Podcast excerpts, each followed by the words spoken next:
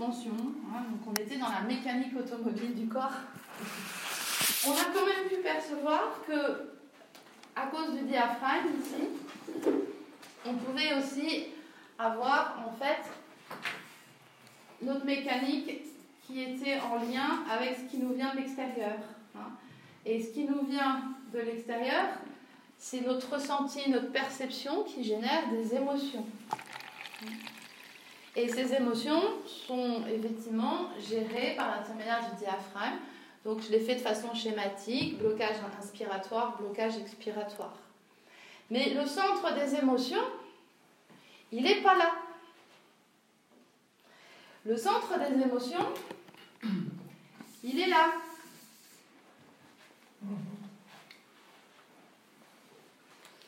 Et donc, à l'intérieur de notre cerveau, il y a un tout petit truc de rien du tout qui déclenche tout le reste. Et ça, on a tendance à l'oublier quand on regarde notre genou, quand on regarde notre épaule, etc. Hein. on a un cerveau qui est très très profond, qui est le cerveau archaïque, qu'on appelle aussi le cerveau reptilien, qui est le cerveau de survie, hein, qui, est, le, cerveau archaïque, ça veut dire ce que ça veut dire. Lui, il est assez basique, hein, c'est euh, quand j'ai peur, je fuis, ou bien je me paralyse sur place pour peu qu'on me voit, ou bien j'attaque. Voilà. Trois réactions, il ne fait pas dans le compromis. On a le cerveau au-dessus, qui est un peu plus. Voilà. On appelle le cerveau limbique, c'est le centre des émotions. Et au-dessus, on a le cerveau pensant, le cortex, hein, celui qui nous permet d'avoir des pensées. Ça, vous savez tout ça. Et à l'intérieur, on a une petite glande qui s'appelle l'amygdale cérébrale. Et alors, l'amygdale cérébrale, c'est le système d'alerte.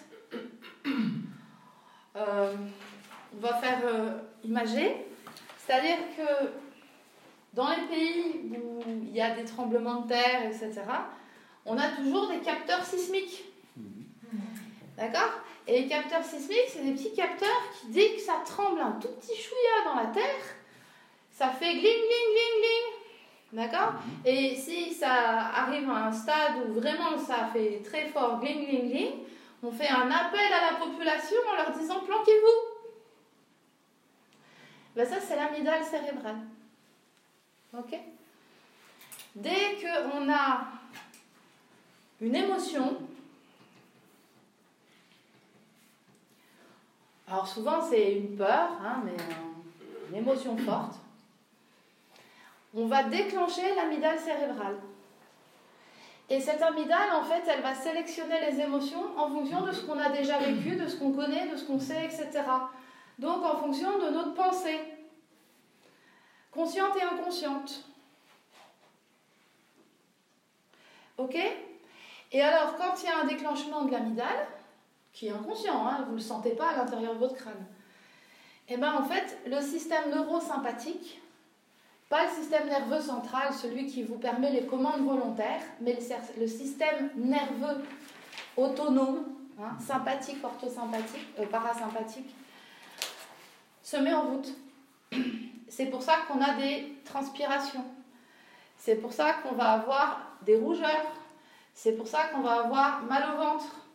C'est pour ça toutes les réactions qu'on ne contrôle pas, qui sont du système en fait euh, para et orthosympathique, qui se mettent en route, parce que l'amygdale cérébrale a créé un déclenchement de ce système, et pendant qu'elle a déclenché le système, elle a coupé le cortex. Mais coupé, coupé, c'est-à-dire que vous n'êtes plus capable de penser.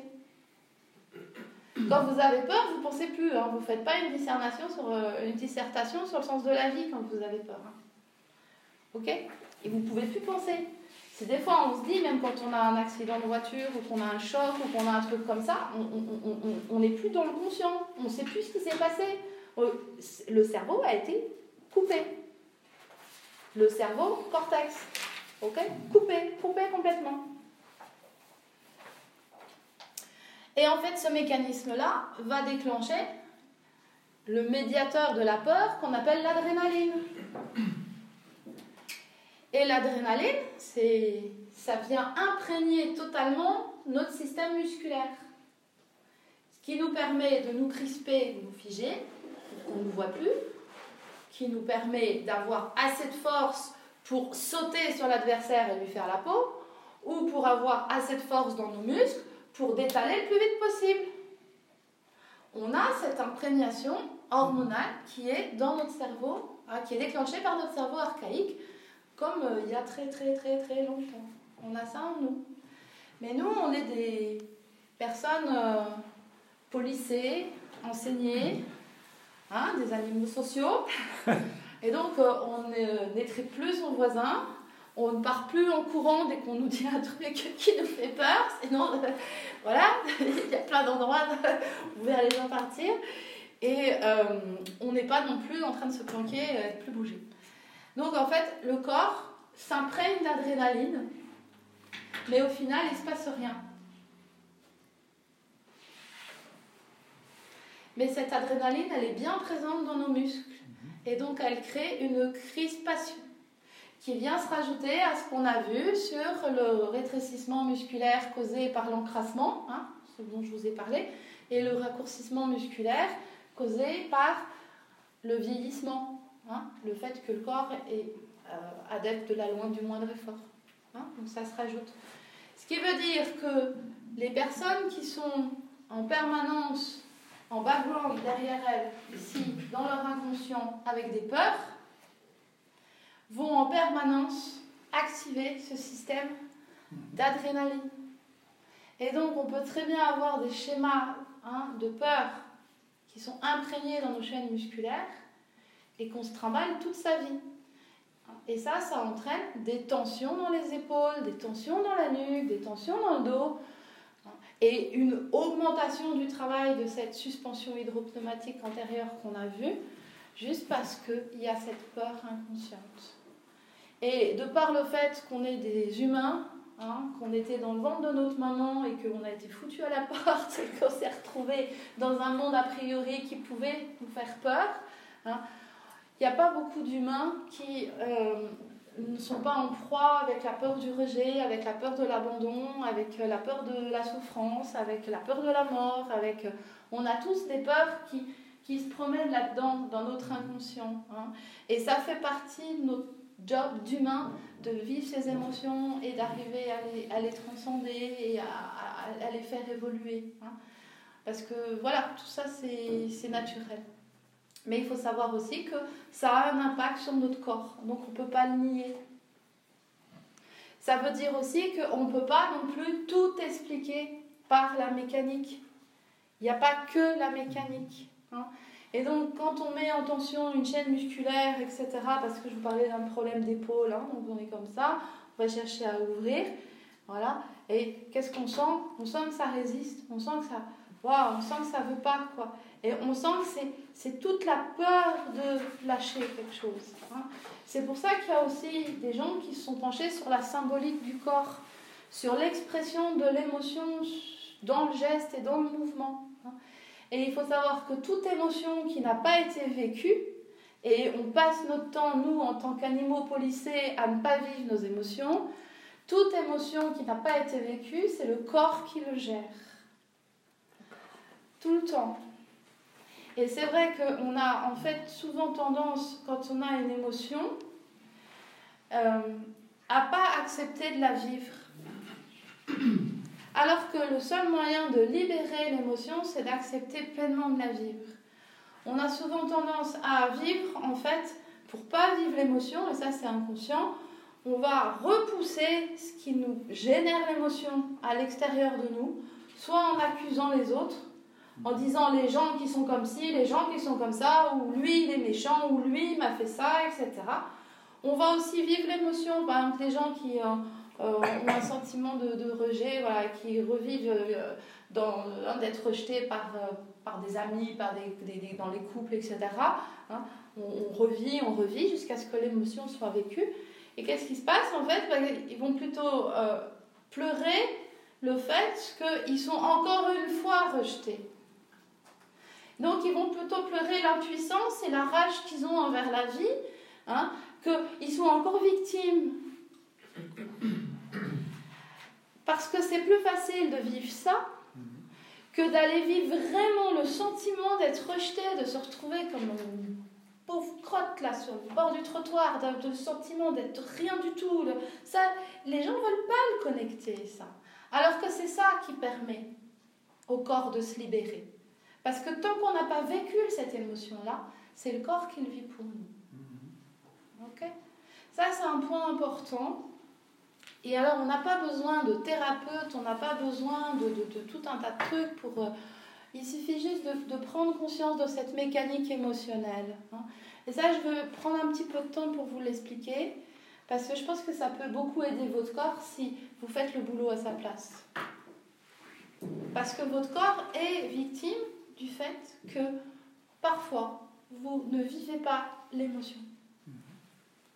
Et c'est vrai qu'on est dans des sociétés où vivre l'émotion n'est pas forcément euh, très bien vu. Hein? Alors on va se sentir grand et fort, hein, ou alors on va se mettre à douter et à s'écraser complètement. Et donc c'est le corps qui va gérer, puisque nous, on n'a pas réussi à vivre vraiment dans ces tripes. C'est dans les tripes qu'on le vit, D'accord? Je vais vous donner un exemple. Je pense que là, il y a encore, sociologiquement parlant, une différence entre hommes et femmes, non? Non. Non, je veux dire dans la sociologie, je veux dire dans la manière de d'être dans la vie. En tant qu'homme, on nous a plutôt... Euh, à être fort? Oui, voilà. Oui, mais les femmes vont parler leurs émotions. Elles vont penser leurs émotions. Elles vont discuter leurs émotions. Elles vont pas la vivre non plus. Hein, c'est la même fuite. Dans le sens que l'homme va mettre à distance l'émotion.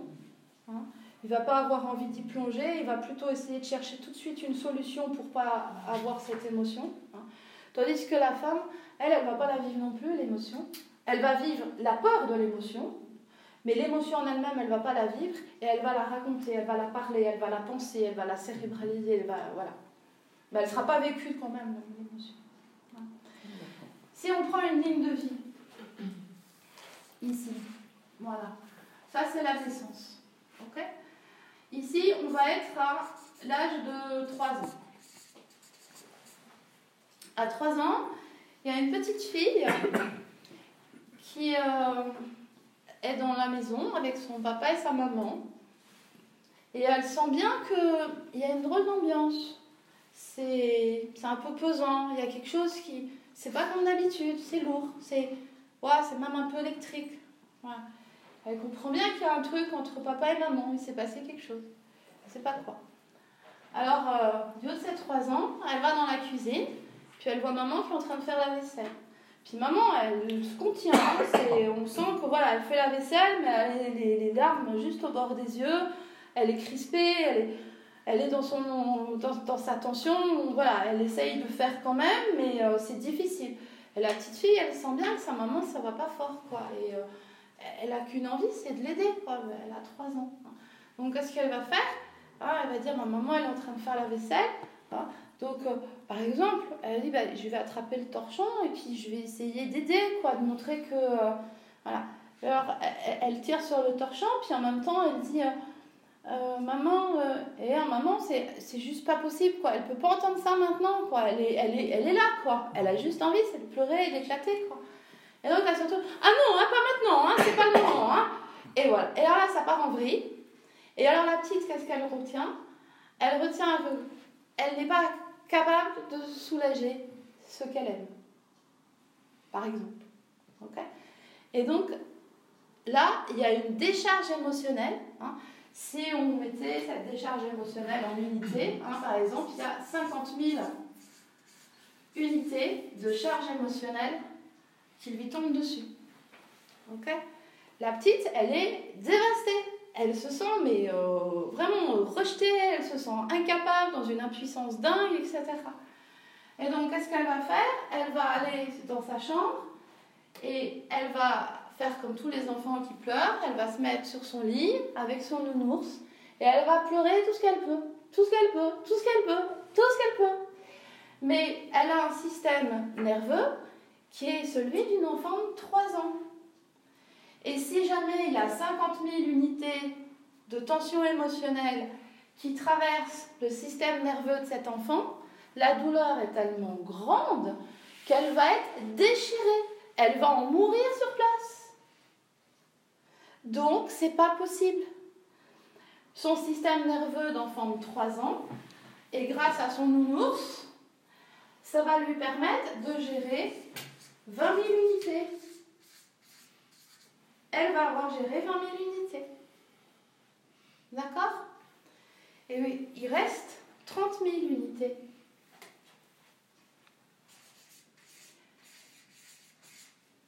Ces 30 000 unités, c'est un peu comme si, en fait, hein, euh, ça avait été stocké dans un condensateur. Hein. Mm. C'est une espèce de batterie qu'on a posée là. Et on sait que la petite, elle a 30 000 unités à gérer. Et donc, il y a un panneau ici. Hein, voilà, c'est ancré. Il y a un panneau ici, 30 000 unités à gérer. Elle a pu en gérer 20 000, et le fait de gérer 20 000 et de stocker 30 000, ça va lui permettre de continuer à vivre. Ça va passer. C'était anodin, c'était pas grand chose comme situation. Hein. et puis elle va arriver à l'âge de 12 ans. Et alors à l'âge de 12 ans, elle est dans sa classe avec ses professeurs, hein, je prof d'histoire par exemple, et puis euh, elle va euh, essayer de faire de son mieux, encore une fois, pour euh, répondre à la question du professeur, etc.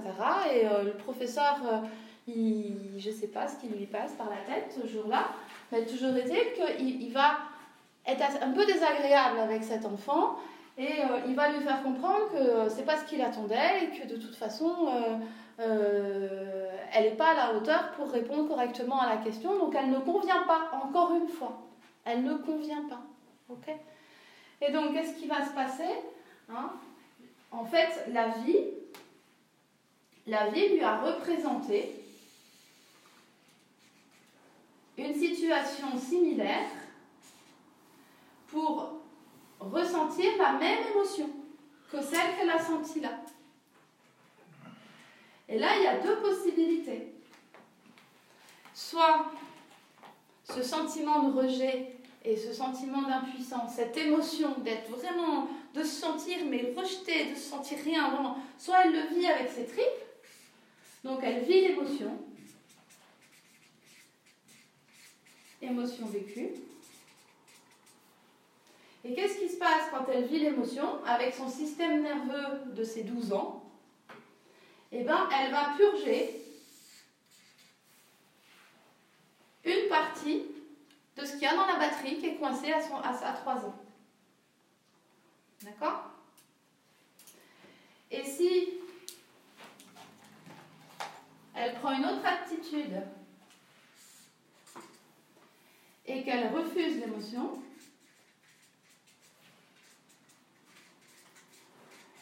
qu'est-ce qui va se passer? Elle va dire oui, ce prof, c'est un imbécile, de toute façon, personne ne l'aime, et puis moi, j'en ai rien à foutre. Donc, en fait, elle va rejeter l'émotion à l'extérieur d'elle. Ok?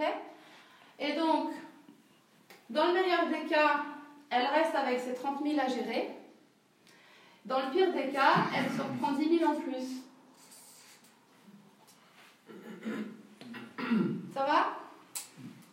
Et comme la vie, elle est vachement sympa, hein, parce que tout ça, c'est enfoui dans la partie inconsciente de la petite fille, donc avec ses pensées, ça va construire qui elle est, ça va construire sa personnalité.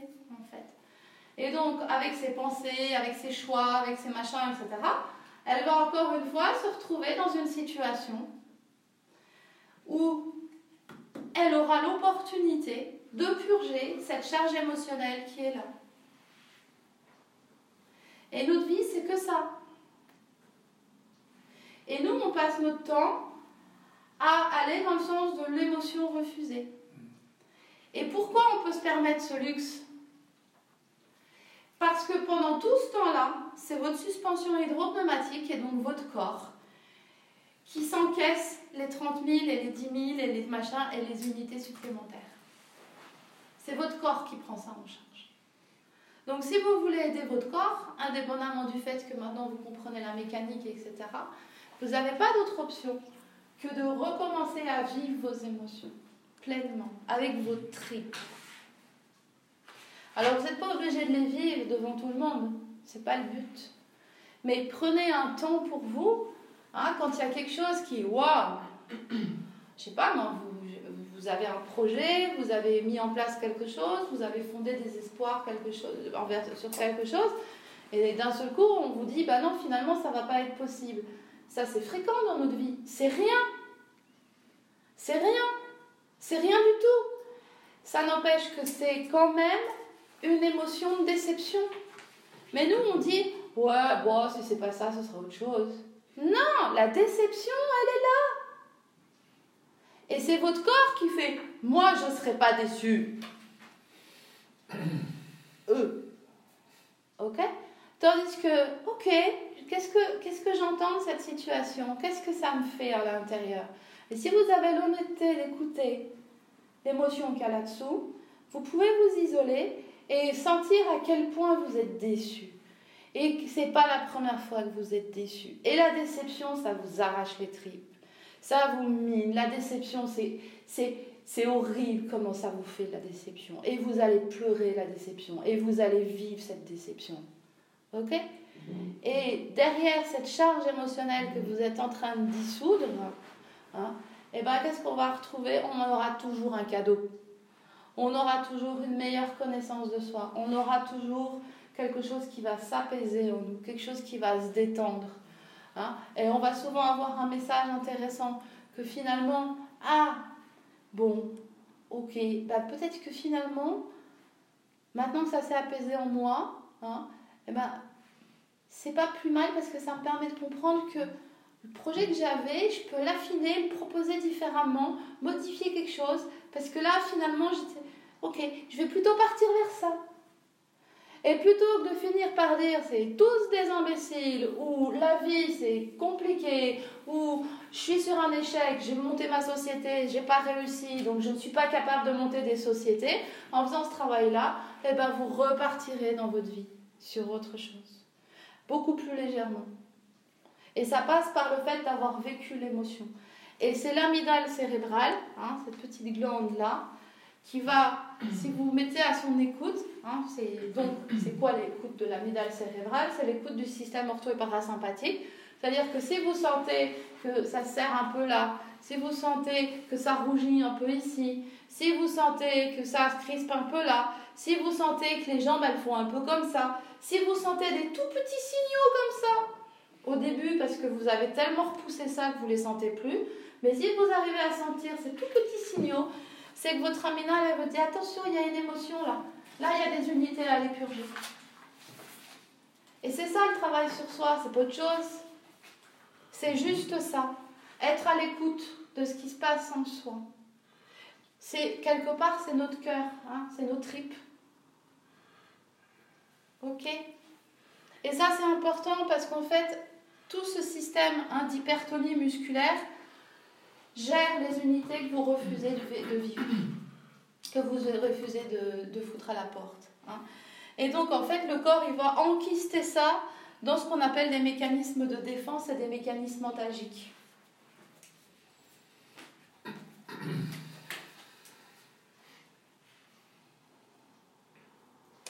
Ce qu'il faut comprendre, c'est qu'en fait, tout le système va faire en sorte que qui vous fait du mal ne reste pas bloqué au même endroit. Le corps a un système de gestion hein, des mécanismes de crise en mettant de la dilution. C'est-à-dire qu'il va répandre le blocage, il va répandre le problème pour que ce soit moins important. Le corps préfère qu'il y ait un tout petit peu de tous les endroits touchés plutôt qu'un seul endroit grandement touché. Il va répartir la charge. D'accord?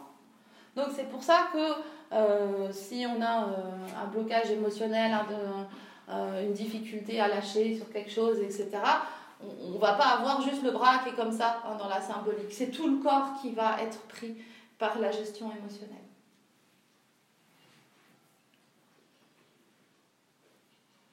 Hein, donc dès qu'il y a une agression, qu'elle soit physique ou émotionnelle, quelle qu'elle soit, hein, si vous, avez une chirurgie d'un poignet, ou si vous avez une coupure, ou si, ou, si vous avez euh, un choc ou quelque chose. Hein. Toute agression va passer par la phase de, dilution. On va toucher toutes les chaînes musculaires. Ça va être enfoui, aussi bien dans, la chaîne musculaire que dans le cerveau. On va en perdre la mémoire. Ça va se fixer parce qu'il ne faut pas que ça faut pas que ça faut pas que ça se voit hein. donc on va fixer et après on va éviter. Et après ça va être en fait ça va créer un nouveau schéma moteur. C'est pour ça que euh, hein, l'épaule on peut la lever jusque là c'est normal d'accord. Et puis euh, il y a des personnes qui viennent euh, en soins et puis je leur dis levez le bras. Ils lèvent là vous êtes au max? Ouais ouais ouais mais vous êtes sûr, vous êtes au max Oui, oui, oui, oui, Moi, je peux monter encore un peu comme ça. Quoi. Et entre ça qui est naturel et ça, c'est pas qu'ils peuvent pas aller plus loin, c'est que le schéma moteur, il va pas plus loin. On ne sait plus faire certains mouvements parce qu'il y a eu besoin d'occulter quelque chose. Et donc le schéma moteur, vous avez l'impression que votre schéma moteur, il est comme quand vous étiez petit, sauf que évidemment, on ne parle pas du fait que vous pouvez moins, moins courir vite ou moins vous pencher, etc. Mais votre schéma moteur, il s'adapte à tout ce que vous avez été obligé de mettre en place pour gérer les unités perdues. Ok? Donc, votre schéma moteur change parfois parce que vous avez mal, mais parfois parce que votre schéma moteur est obligé de changer. Dans votre cerveau, ça change. Pigé Afin d'éviter le contact avec euh, les situations vécues comme désagréables, oui. Pas forcément, ça peut être une adaptation, c'est-à-dire que c'est ce que je dis, il y a une dilution, c'est ça le piège en fait. C'est que comme il y a une dilution, on ne sait jamais d'où ça vient. Oui, oui. Tout ce qu'on sait, c'est que euh, je le vois sur les ballons, hein, par exemple, je vais demander un mouvement comme ceci, voilà, et alors je vais demander, mais allez plus loin, n'hésitez pas, n'ayez pas peur. Et alors ça se fait, mais il faut dire que c'est possible, allez-y. Parce que sinon, ah non, ça n'existait plus dans mon champ de vie, en fait. C'est-à-dire que ça s'est sorti, hein, si je reprends ici, il y a beaucoup de parties de votre schéma moteur, en fait, qui sont sorties de ce champ vous n'en avez plus conscience. Donc vous n'avez plus conscience de certaines parties de votre corps.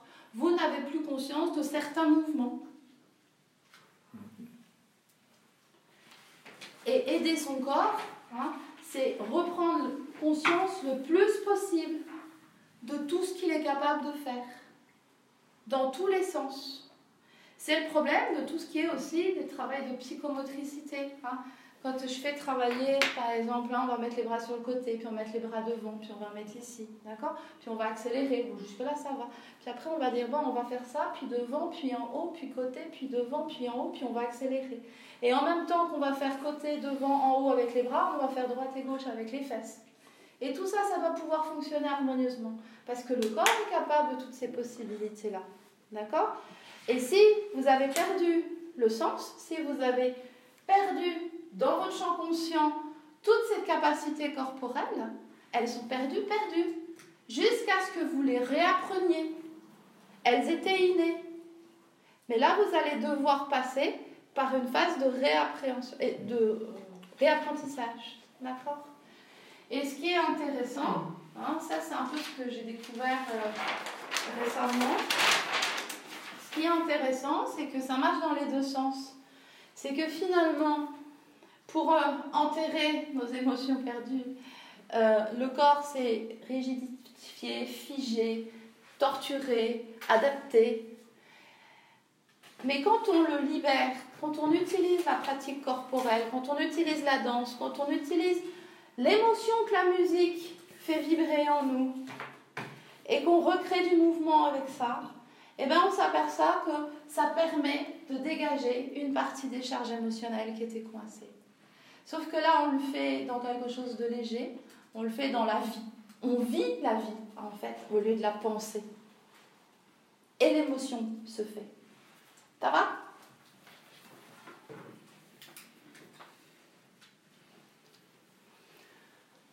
Alors ça, c'est une phrase d'un élève de Mézières, je vous l'ai mise comme ça.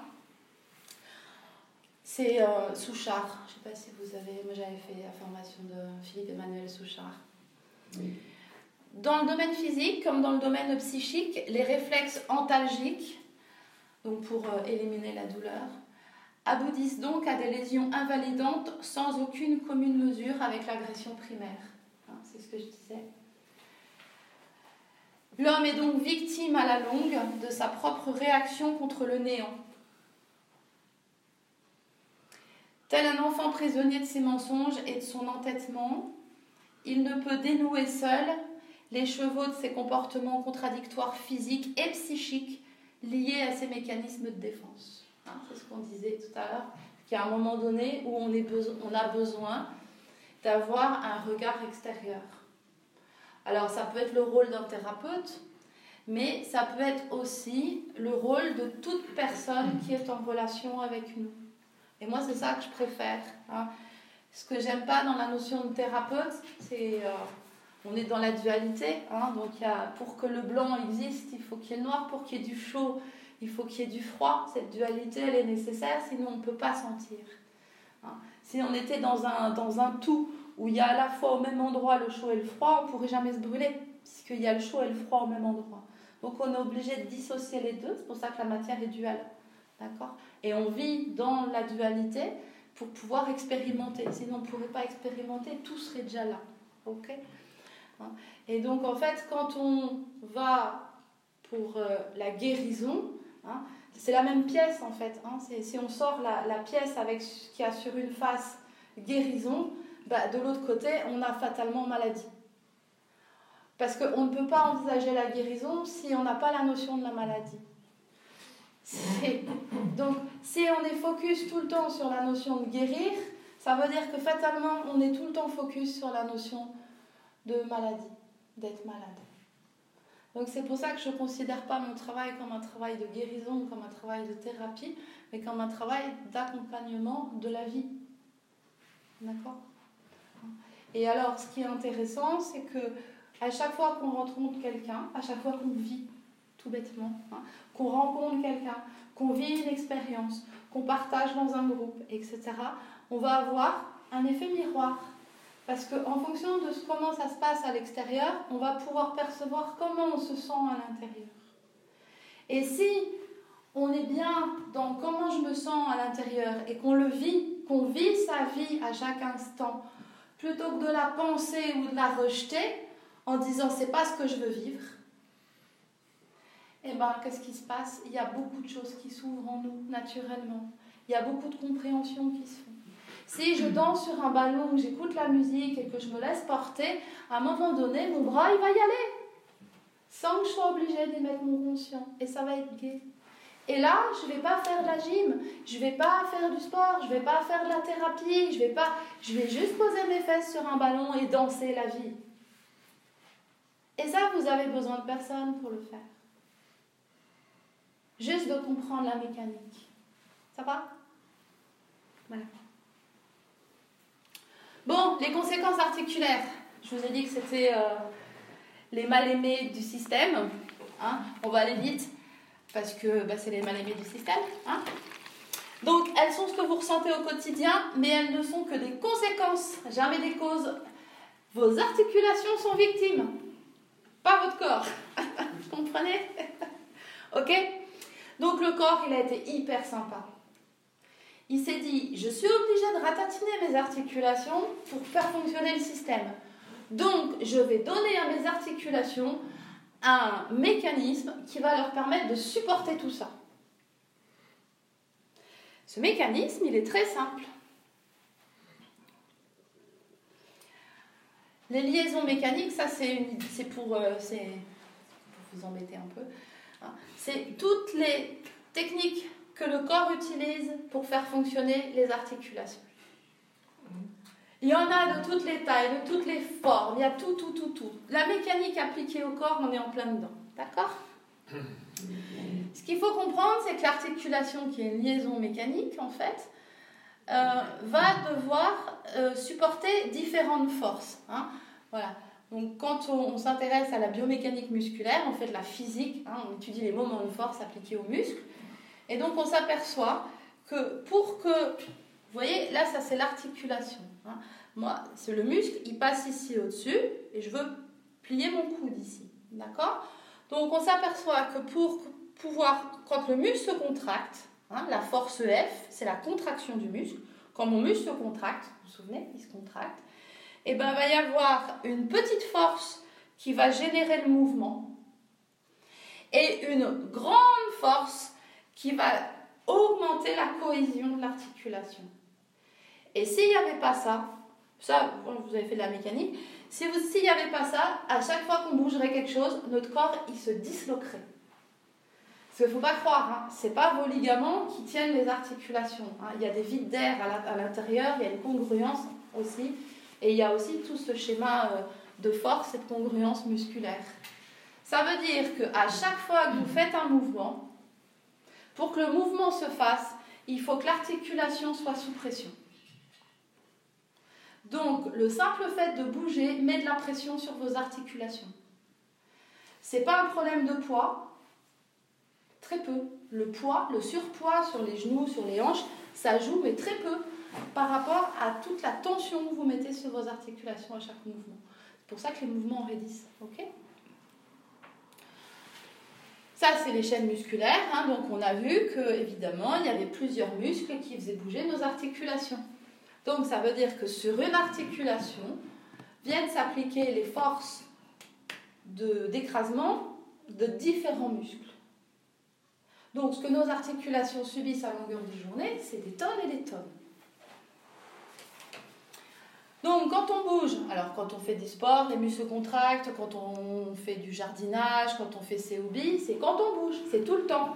Des fois je dis aux gens, vous savez, vous devriez faire une activité qui vous étire. Hein. une activité comme du stretching ou quelque chose. Ah bah oui, je vais aller nager. Euh, non, la natation n'a jamais euh, été un sport doux. Parce que à chaque fois que vous poussez avec la résistance de l'eau, vous développez une force qui vient comprimer et tasser vos articulations. Ok? C'est pas parce que vous n'avez pas les pieds sur terre et que vous baignez dans un liquide que la, la pression du muscle ne s'applique pas. Ok? Donc quand on comprime, quand on bouge, on comprime toutes les articulations de son corps et au bout d'un certain temps, toutes ces, toutes ces pressions génèrent des douleurs. Et alors, la douleur est causée par une pression trop élevée dans l'articulation. Et on va comprendre pourquoi. Donc si vous avez une articulation qui est moche à la radio mais qui n'a pas d'hyperpression à l'intérieur, ça fait pas mal. Pour soulager, il faut faire machine arrière, c'est l'étirement. Et pour prévenir, il faut s'étirer après chaque activité. Donc après la piscine, on fait du stretching. Après le jardinage, on fait du stretching. Après deux heures de conduite en voiture, on fait du stretching. Le matin au réveil, on fait du stretching pour préparer sa journée. Le soir, on fait du stretching pour effacer les tensions de la journée. C'est pour ça qu'il y en a qu'un jour, ils ont inventé le yoga, hein, entre autres. C'est un exercice de santé par excellence. Juste pour... Euh, est-ce que vous pouvez nous montrer l'un ou l'autre mouvement de stretching? Non. Parce que, non, c'est pas, désolé, hein, mais euh, le, euh, le, le protocole complet pour étirer toutes les chaînes musculaires, une fois qu'on le connaît bien, c'est 25 minutes. Et si je vous montre juste un exercice, ça va vous servir à rien. Et en plus, il faut apprendre à bien placer son articulation, bien placer son dos pour pouvoir éviter de se, se, faire mal et de rajouter de la tension et de la pression. Il y a un vrai apprentissage pour aider son corps. Et tant qu'on est dans une hyperpression abdominale, tant qu'on est dans des blocages diaphragmatiques sérieux, on ne peut pas faire soi-même les exercices parce qu'on a été trop loin dans le déséquilibre et là on risque de se faire mal à nouveau. C'est pour ça que les étirements, on les fait ensemble en ce moment. Ça va? Alors vous allez me dire, ben, je vais plus bouger, hein comme ça je ne comprimerai plus mes articulations. Ben, manque de chance, quand on ne bouge pas, ça se comprime toujours.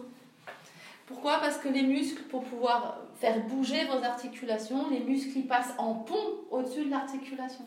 Si j'ai un muscle qui va de là à là, il ne fera jamais rien dans ma journée. Il doit passer au-dessus de mon coude pour que je puisse plier. D'accord?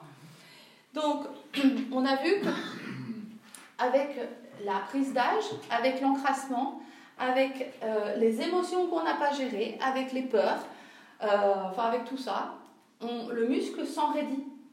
Et l'enraidissement du muscle fait qu'il se raccourcit. Et donc, comme il se raccourcit, il augmente sa pression sur les articulations. Donc, si vous vieillissez, que vous vous encrassez et que vous ne bougez pas, ben, vous augmentez la pression sur vos articulations. Et dans ce cas de figure-là, si en plus vous bougez, et eh ben vous vous mettez double dose. C'est comme ça qu'on me dit Ah, j'ai été faire un tour, je sais pas où, j'ai été faire du sport, et là je me suis fait mal. Non, c'était déjà mal, mais vous avez pu prendre conscience que ça allait vraiment pas bien parce que vous avez augmenté le mouvement. Mais c'est pas parce que vous avez été faire du sport ou que vous avez marché ou que vous avez, que vous avez eu mal. Ça n'a fait que amplifier, que montrer que votre corps était déjà vachement raide et que vos articulations elles étaient déjà soumises à pression. Et qu'il aurait déjà fallu faire du stretching à ce moment-là. Ça va? Alors, quand on ne boit pas assez aussi, hein, parce que la substance liquide hein, dans laquelle baignent les cellules, quand on ne boit pas assez, elle se, elle se transforme euh, en tissu un peu. En, ça devient du gel en fait. Ça, devient, ça se déshydrate. Donc euh, ça enraidit les, les muscles. C'est pour ça que je vous avais mis plein d'eau. Il faut picoler à longueur de journée.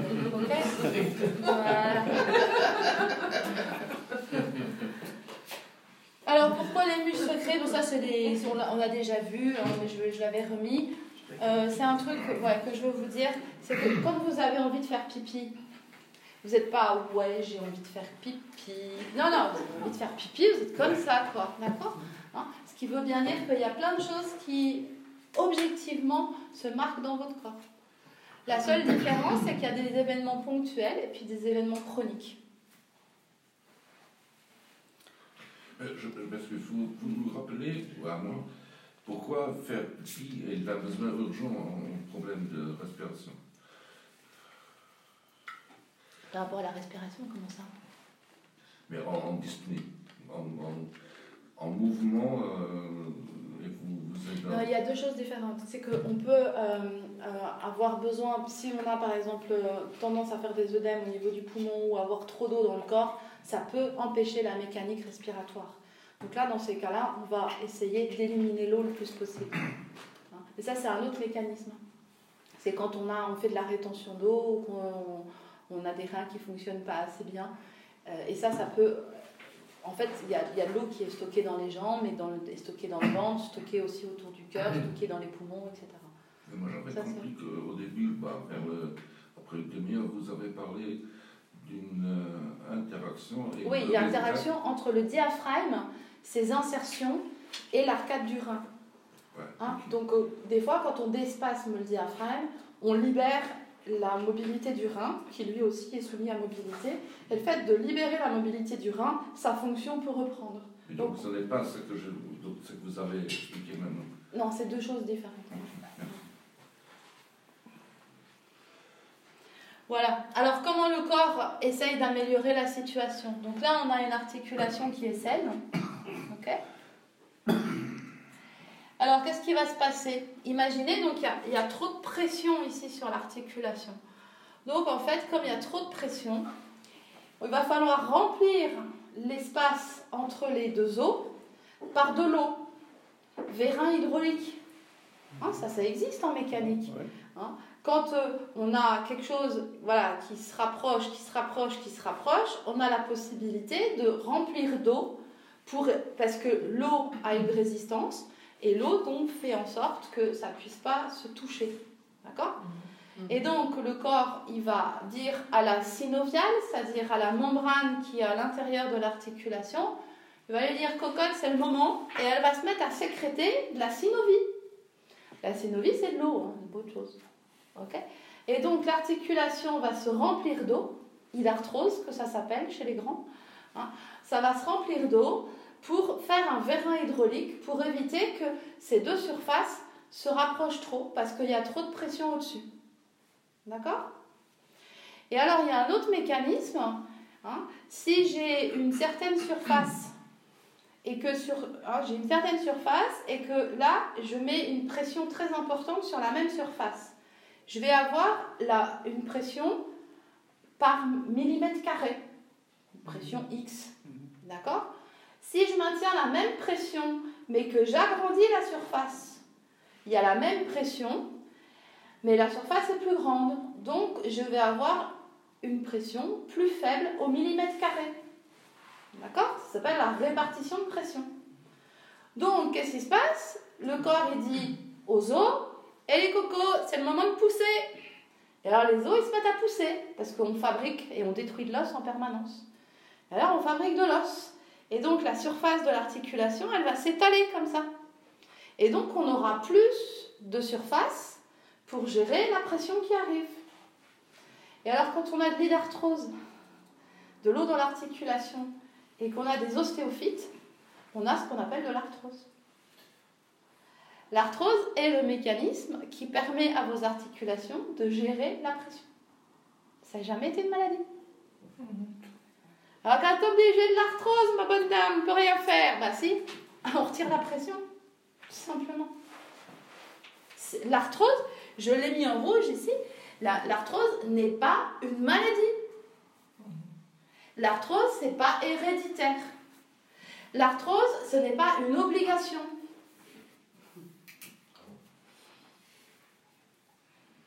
L'arthrose ne fait que vous indiquer qu'à cet endroit-là, votre corps est en train de se prémunir contre une hyperpression. Il y a trop de pression là, depuis un certain temps. Ok? Donc, il faut faire lâcher la pression.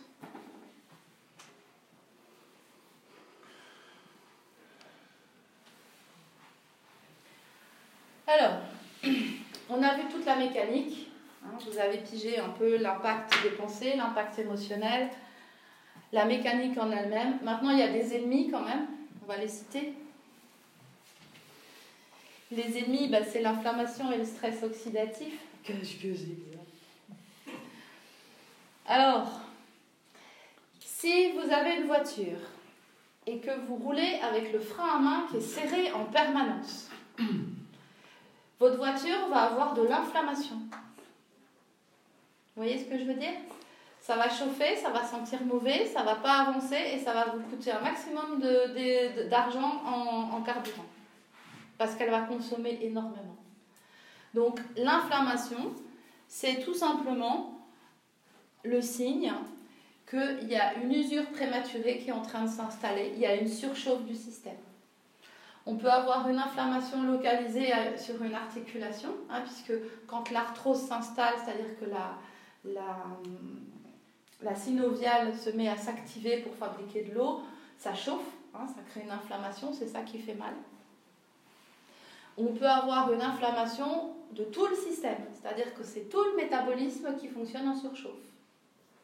Ça, c'est parce que bah, c'est comme quand euh, on a une cheminée à la maison qui charbonne, hein, qui tire mal, qui gère mal son oxygène qui, hein, qui, euh, qui dégage pas de chaleur mais qui dégage beaucoup de fumée. Ben, en fait, notre métabolisme peut être amené à faire des choses comme ça. C'est ce que nous, on appelle l'inflammation du corps. Donc l'inflammation, elle peut être d'origine externe, hein, suite à un traumatisme, ou d'origine interne, Hein, je vous ai expliqué euh, une surchauffe euh, parce qu'il y a un déséquilibre. L'inflammation chronique, alors ça, j'aimerais bien que vous gardiez ça dans le coin de votre tête. Parce que le taux d'inflammation est proportionnellement est totalement proportionnel à ce qu'on appelle l'espérance de vie. Moins on a de l'inflammation dans le corps, plus on vit âgé et dans de bonnes conditions. Parce que l'inflammation chronique des tissus, c'est le responsable du vieillissement prématuré. L'inflammation chronique, bah, c'est ce qui est à l'origine de certains phénomènes de maladies dégénératives comme le cancer, de l'arthrite, des maladies type Alzheimer. On retrouve des, facteurs d'inflammation. Les maladies neurologiques, enfin bon, toutes les maladies, maladies auto-immunes, on va voir ça tout à l'heure. Ok C'est pour ça qu'on conseille de prendre des produits comme du curcuma tous les jours. Hein. Parce que, en fait, la vertu du curcuma, quand il est pris à bonne dose, il hein, faut vraiment prendre, euh, permet de limiter cette inflammation du corps. En gélule ou sous forme de poudre? Si vous aimez le curcuma au point d'en prendre tous les jours des quantités importantes dans votre alimentation, vous pouvez le mettre dans votre alimentation. Moi, je préfère euh, comment, en, gélule parce que c'est plus facile à gérer. Quoi. Hein. Moi, je viens d'en acheter deux, trois fois deux par jour, deux gélules. Ouais, voilà. Hein, mais ça, faut le garder. C'est pas une cure de trois semaines. quoi. C'est vraiment un travail de fond euh, sur l'organisme. Hein. Tout ce qui va être anti-inflammatoire. Il y a plein, plein de, de, plantes anti-inflammatoires hein, qui permettent une. Parce qu'on dit je prends des anti-inflammatoires parce que j'ai mal au genou. Mais non, c'est l'inflammation de tout le corps qu'il faut prendre en considération.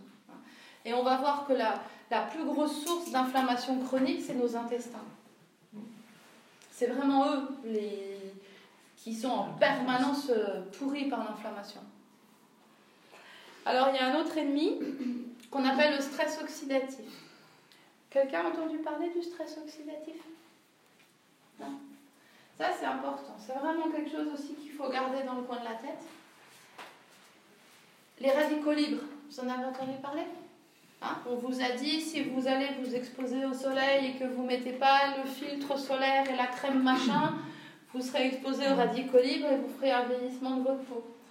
Alors après, il y en a d'autres qui vous disent, mais euh, si vous laissez votre Wi-Fi allumé pendant la nuit, etc., les ondes Wi-Fi font que votre corps génère des radicaux libres et que si et que ça. Ah, il y a, il y a tout un tas de trucs sur les radicaux libres. Ce qu'il faut savoir, c'est que c'est quoi? Faire simple.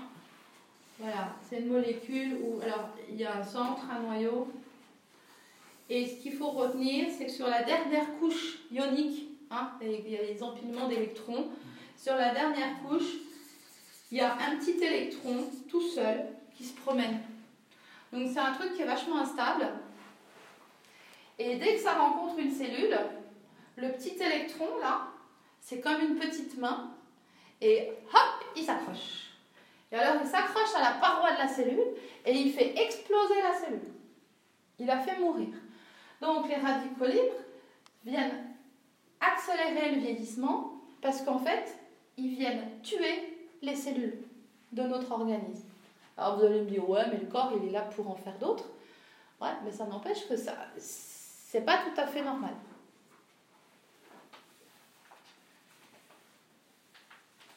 Je vais juste faire un aparté avec les chirurgies.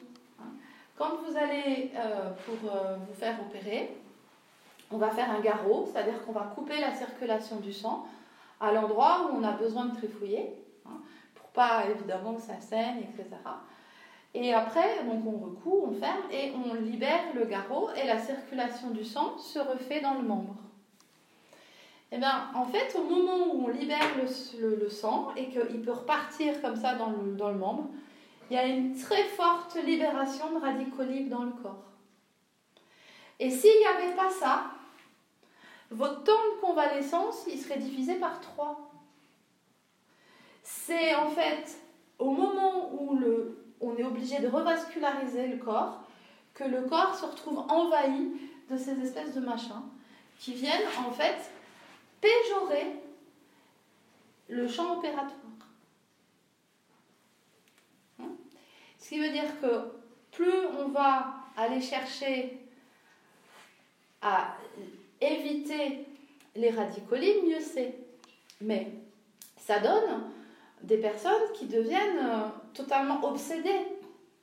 Et on ne peut pas être obsédé contre la vie, parce que les radicaux libres, c'est des éléments qui sont sur notre planète, c'est la vie aussi. Hein. Il faut savoir composer avec. Donc en fait, c'est des gens qui se protègent de tout. Alors ils mangent plus ci, ils mangent plus ça, ils, effectivement, ils vivent sans GSM, sans Wi-Fi, sans rien, sans rien, complètement fermés, etc. Et ça va apporter d'autres problèmes. Pas celui-là, soit, mais d'autres problèmes. Moi, je pense que, voilà, c'est mon choix. Hein. On, on, est exposé à des pollutions, on est exposé à des toxiques, donc qui sont générateurs de radicaux libres. Les rayons du soleil, ils sont super importants pour plein de choses, entre autres la vitamine D. Oui, ils apportent des radicaux libres. Donc c'est à moi, si je veux aider mon corps, de penser à lui donner des outils pour se prémunir contre les radicaux libres. Et alors les prédateurs des radicaux libres, ce sont les oligoéléments. Donc si on veut se prémunir de ça, des radicaux libres, on va aller chercher des oligoéléments. Alors c'est pareil, on est en permanence en contact avec les radicaux libres et donc il va falloir en permanence aller chercher des oligoéléments. Les oligoéléments, la structure la plus naturelle qui soit et qui en est bourrée et qui sont totalement assimilables par l'organisme, contrairement aux oligoéléments synthétiques, c'est l'eau de mer. Hein, c'est un, médecin, avant la Première Guerre mondiale, qui a découvert ça. Il y a beaucoup de travaux qui ont été euh, publiés. C'est Quinton. L'eau de Quinton. Ça, je vous conseille l'eau de Quinton. Alors, soit sous forme de cure. Hein, par exemple, là, au printemps, ça va être intéressant avec les premiers rayons de soleil, etc. Vous pouvez aussi le prendre à l'année, il n'y a pas de problème en isotonique ou hypertonique. Hypertonique, c'est quand on a besoin d'un coup de fouet, hein, par exemple pour lutter contre un rhume, les maladies hivernales, etc. Mais pour se protéger contre les radicaux libres, on peut prendre donc de l'eau de Quinton, c'est des ampoules d'eau de mer filtrée, microfiltration à froid, hein, donc il n'y a aucune altération. Et vous prenez une ampoule tous les matins. Bon, c'est un peu salé, c'est de l'eau de mer, hein, comme si vous buviez la tasse. Voilà, et là vous avez déjà une bonne dose d'oligo-éléments qui sont parfaitement dosés par rapport à votre plasma sanguin. Hein, puisque Quinton a fait l'expérience, il adorait son chien, mais malgré tout il l'a utilisé, il l'a vidé de son sang et il a remplacé son sang par de l'eau de Quinton. Et le chien, il a refabriqué du sang, hein, il n'est pas mort, il a vécu très bien, il a refabriqué du sang, un sang de bien meilleure qualité, réoxygéné, vitalisé. Hein, euh, une fois que ça a pris trois semaines. Hein. Mais donc, euh, voilà, il y a autant d'oligo-éléments, il y a d'éléments nutritifs dans l'eau de mer que euh, dans notre sang. Plasma sanguin. Plasma. Hein, pas, tout le sang. Ok? Et alors, en fait, ça, les, les radicaux libres, c'est ce qui fait quelque part euh, oxyder, rouiller notre corps. Hein, D'accord? Parce que Ici, on pourrait mettre euh, oxygène. Et euh, c'est la rouille du corps, en fait. Donc, c'est pour ça qu'il y a des produits qui sont antioxydants. Donc, gardez-vous, en plus d'oligo-éléments, d'antioxydants.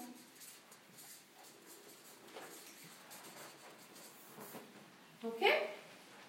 Alors, il y a des produits qui existent tout près, qui sont fabriqués par les laboratoires, qui sont pleins d'antioxydants. Maintenant, moi, ce que j'aime comme antioxydants, parce que c'en est vraiment bourré, c'est les bêtes goji. Goji. Goji. Les baies. C'est des baies. C'est des petites ah, baies rouges. Belles goji. Hein. Les bêtes, je ne sais jamais si ça prend un ou pas. Aronia. A-R-O-N-I-A. Des petites baignoires. Euh, les murs blanches.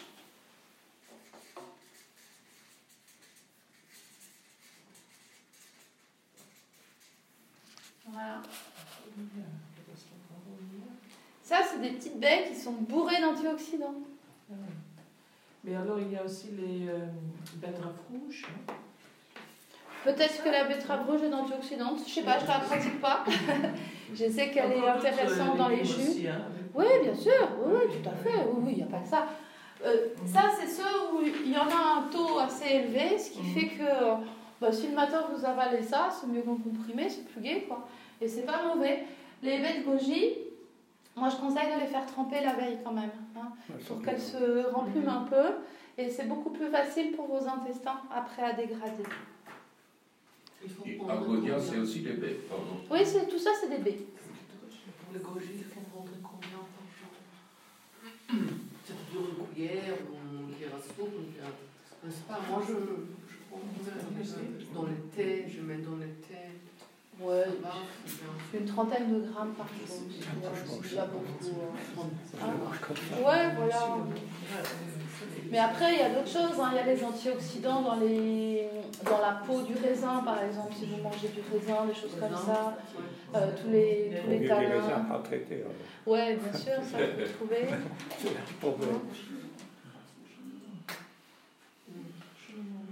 Parce qu'en fait, les radicaux libres, bah, c'est pareil, hein.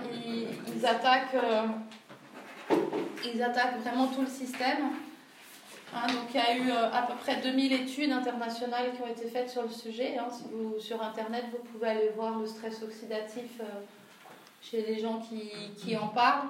Bon, il y a des gens qui le nient, évidemment, comme pour tout. Puis il y a des gens qui en ont fait leur travail et qui travaillent à longueur de journée sur le stress oxydatif. À vous de faire votre choix. Euh, beaucoup de dégénérescences maculaires et dégénérescences de la rétine sont incriminées au phénomène de stress oxydatif. Euh, les ischémies du myocarde, infarctus, etc. Hein. on retrouve beaucoup d'attaques euh, radicalaires dans ces cas-là. Bah, le vieillissement de la peau, on en a parlé. Les insuffisances rénales, les néphrites aussi. Arthrite rhumatoïde, hein, on retrouve les maladies dont vous parliez, euh, les polyarthrites, etc. Il y a un phénomène de stress oxydatif associé, etc. etc. Donc on retrouve vraiment ces... Si vous voulez aider votre corps, aidez-le à lutter contre les radicaux libres. Hein, euh, c'est intéressant. Ok? Alors, ensuite, l'encrassement du corps. Hein, j'avais un petit peu abordé. Le corps, quand il est trop sale et qu'il n'arrive pas à se nettoyer, eh ben, il va euh, stocker ses, déchets dans les chaînes musculaires, hein, dans le tissu conjonctif, qui est aussi à la surface de la peau. Et le tissu conjonctif, il enveloppe aussi tous vos viscères. Chaque organe a une petite couche de tissu conjonctif autour de lui. Alors je vous ai fait un tableau, je suis désolée, c'est écrit vraiment tout petit, mais hein, je ne pouvais pas faire mieux. Donc je vais vous le dire. Hein. Donc en fait, on a du surmenage intellectuel, mais euh, des fois c'est pas parce qu'on est actif dans un bureau, hein, c'est parce qu'on a des pensées qui nous... Hein, on a notre petit mental qui turlupine comme ça en permanence ça crée un surmenage qu'on appelle intellectuel. Il y a des stress, hein, différents stress. L'alimentation carencée ou trop industrialisée et la sédentarité. Hein, donc, c'est les, les, quatre facteurs importants d'encrassement du corps. Ces quatre facteurs importants nous permettent d'une part de produire un travail, quel qu'il soit, hein, que ce soit dans une entreprise pour soi-même, mais aussi pour faire son jardin, faire ses courses. On produit un travail. Et de l'autre côté, on produit des déchets. Ces déchets, en fait, s'il y a peu de déchets, ils sont normalement éliminés par le métabolisme primaire hein, qui a été mis en place, à condition que deux fois par an, on nettoie les filtres. Hein, vous avez tous des lave-vaisselle, vous avez tous des... De temps en temps, vous nettoyez le filtre de votre lave-vaisselle, mais vous oubliez de nettoyer le filtre de votre corps. Donc si vous voulez aider votre corps, Nettoyez les filtres. Nettoyez vos reins. Nettoyez votre foie. Nettoyez vos intestins. Nettoyez votre peau. Nettoyez vos poumons. Alors, soit en utilisant des plantes. Hein, euh, pour la peau, on peut utiliser des plantes comme la bardane, etc. Mais on peut aussi frotter sa peau avec une brosse sèche tous les matins. Ça va activer la lymphe hein, et donc ça va augmenter l'élimination des toxines de la peau. Euh, on peut aussi euh, sauter sur un trampoline. Le fait de sauter sur un trampoline, ça va activer. Hein, il y a tout qui va bouger. Hein, les reins vont bouger, les foies vont bouger, etc. Et on s'est aperçu que ce travail va favoriser le nettoyage par la lymphe du corps. Alors, quand il y a des déchets de petite taille, des tout petits petits déchets, mais en très très grande quantité. Eh ben, en fait, ces déchets vont être éliminés lentement lors d'un métabolisme secondaire qui va vous coûter cher en énergie. Hein, donc ça va vous plomber un peu vos journées, cette affaire-là. mais bon, voilà, vous arriverez quand même à éliminer. C'est aussi pour ça que quand on a une hygiène de vie, hein, quand on a une hygiène de vie assez saine, et puis que d'un seul coup, pendant une semaine, on va quelque part, et puis qu'on a une hygiène de vie un peu moins saine, ben, on sent qu'on a un coup de barre, on sent qu'il y a un petit coup de fatigue. Parce que le corps, il a des nouveaux euh, déchets qui ne sont pas habituels à gérer. Et puis, on peut avoir des déchets de plus grosse taille, en quantité importante, et ça, le métabolisme n'arrive pas à les, à les éliminer. Hein. Donc, euh, il y a une partie qui va quand même être éliminée par les cheveux, par les ongles, par les poils. C'est comme ça que quand on vous prend une mèche de cheveux, hein, alors moi il y a de la longueur, donc euh, on peut remonter quelques années en arrière, mais en fait on prend une mèche de cheveux et on analyse et on voit si la personne a consommé du cannabis ou a consommé de la drogue, etc. Hein. C'est parce que ces produits, qui sont des substances avec des déchets assez, assez gros, sont éliminés par les fanères. Hein, ça permet euh, pas mal de, de tests. Donc, quand il y a des des gros déchets, mais que c'est vraiment apporté régulièrement et qu'il y en a beaucoup, ils sont stockés. C'est-à-dire que c'est ce que je disais tout à l'heure, ils sont enquistés dans les tissus. Et ils envahissent nos différents organes. C'est comme ça qu'on sait dire aussi que certains kystes, hein, il y a des personnes qui disent oh, j'ai des kystes qui poussent à droite à gauche. Souvent, c'est des phénomènes de, toxicité. C'est le, corps qui a des déchets et qui ne sait plus quoi en faire et il essaye d'éliminer tous les eczémas sointants, etc. C'est le corps qui essaye d'éliminer les toxines le plus possible. Et alors, ils envahissent les différents organes. Et donc, en fait, plus le corps il a encaissé des déchets, plus il y a une augmentation du taux de radicaux libres dans le corps. Hein, c'est-à-dire qu'en encrassant son corps, alors c'est ça qui est assez rigolo, c'est qu'il y a des personnes qui disent oui mais moi je veux pas avoir des ondes Wi-Fi chez moi, etc. Même si elles ont les ondes des voisins, mais euh, elles vont manger n'importe quoi. Hein. Donc elles auront sûrement plus de radicaux libres dans ces cas-là. Euh, ce qui va entraîner ce qu'on a vu, la destruction cellulaire, hein, le vieillissement prématuré. Et alors, ces déchets vont aussi créer une destruction de la flore intestinale, ce qui va libérer des toxiques. Il faut savoir que si votre flore intestinale, si vos intestins ne sont pas tip-top au poil, ils fabriquent eux-mêmes des déchets, ils fabriquent eux-mêmes des éléments toxiques qui viennent vous empoisonner. C'est vraiment de l'empoisonnement, hein. c'est pas euh, juste. Euh, voilà. Donc, dans tout ce que je vous ai dit, on parle d'alimentation saine, on parle d'étirement, on parle de choses comme ça. À aucun moment ça a été pour la forme. À aucun moment ça a été pour. Euh, euh, des problèmes de poids ou pour des problèmes de silhouette ou des choses comme ça. C'est vraiment pour de la, mécanique. Et je vous ai même pas parlé de longévité, d'éviter des maladies, etc. C'est vraiment pour le fonctionnement correct de maintenant. Donc l'encrassement, c'est la cause numéro un de beaucoup de douleurs. Hein. Voilà. Alors, je voudrais qu'on parle un peu de la dysbiose. Euh, quelqu'un connaît la dysbiose intestinale? Non. Ça vous dit rien? Ok. Alors, c'est pour ça que je veux l'aborder. la, la dysbiose intestinale, c'est un mécanisme pathologique qui euh, est en lien avec l'encrassement du corps. Disons que c'est la version euh, concrète, hein, on en voit les symptômes de l'encrassement du corps. Et la dysbiose est le pire ennemi de tout ce qu'on a vu aujourd'hui. Pourquoi? Parce que la dysbiose touche les intestins. Ce qui veut dire que si vos intestins ne fonctionnent pas correctement, il y a en permanence une inflammation dans votre ventre. Votre diaphragme ne peut pas gérer correctement ses appuis sur les viscères et donc il ne peut pas remplir son travail de gestion des émotions ou de gestion de votre environnement physique. Hein, on commence à entendre dire que le ventre c'est le deuxième cerveau, etc.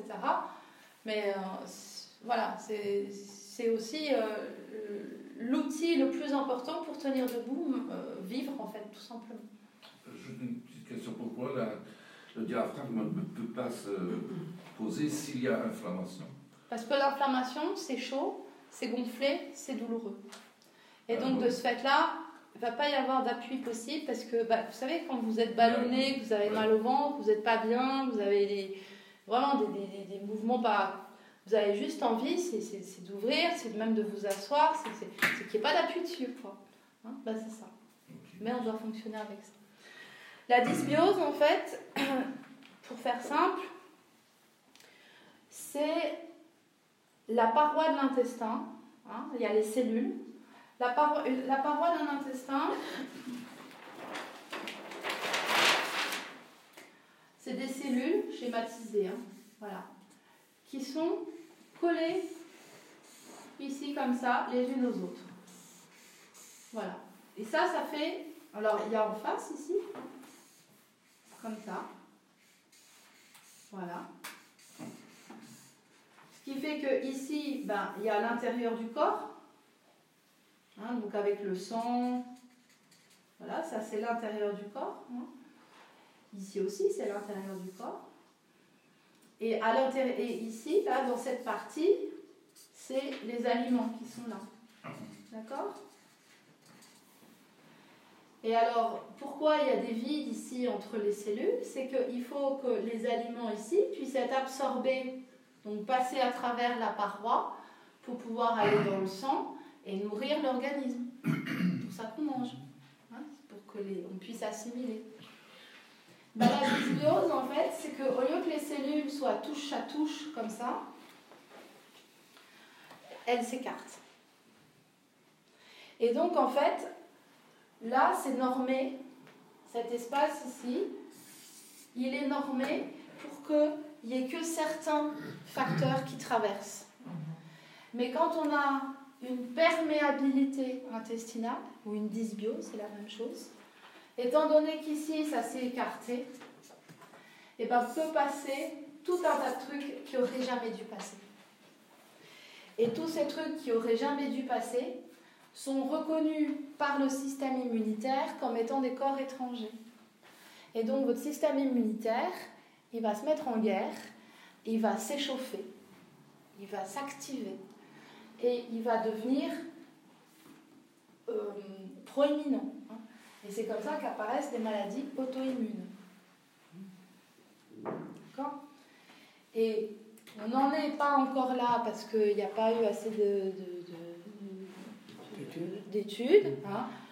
mais euh, on en prend le chemin à l'heure actuelle, que la plupart, quasiment toutes les maladies auto-immunes, entre autres les polyarthrites, etc., trouvent leur origine dans les dysbioses intestinales.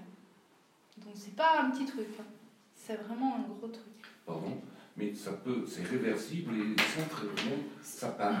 la dysbiose, c'est l'articulation euh, inflammée d'une. Euh, bah, les polyarthrites, c'est ce que je dis, c'est si, si c'est ce à quoi on arrive en ce moment dans les études. Si on libère l'inflammation et le, le système euh, d'immunité qui est complètement parti dans tous les sens, si on arrive à calmer ça, il n'y a plus de douleur, il n'y a plus de polyarthrite. Mais en ne faisant rien, le corps le fait soi-même en tant que deuxième étape de. Ouais, d'accord, mais sur le, ça, ça peut prendre du temps. Il y, a des, il y a des techniques comme corriger la dysbiose qui sont beaucoup plus rapides.